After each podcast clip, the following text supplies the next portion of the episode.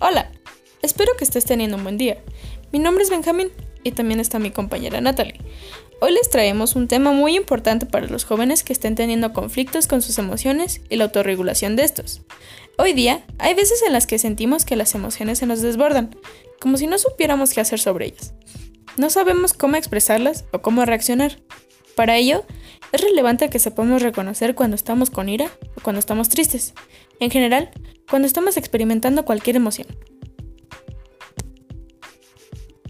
Lo primordial que debemos de emplear es pensar en qué hacer para que estas emociones no nos invadan. Existen variedades de alternativas, por ejemplo, salir a caminar, mantenernos entretenidos con nuestras actividades favoritas, escribir lo que tenemos en mente o hablar con las personas sobre cómo nos estamos sintiendo. Claro, siempre y cuando nos tomemos la situación con calma y no dejarnos llevar por el momento. A veces es necesario pensar nuestro actuar cuando queremos expresar algo, y así finalmente no sentirnos culpables después de cualquier cosa que haya ocurrido durante nuestro desahogo.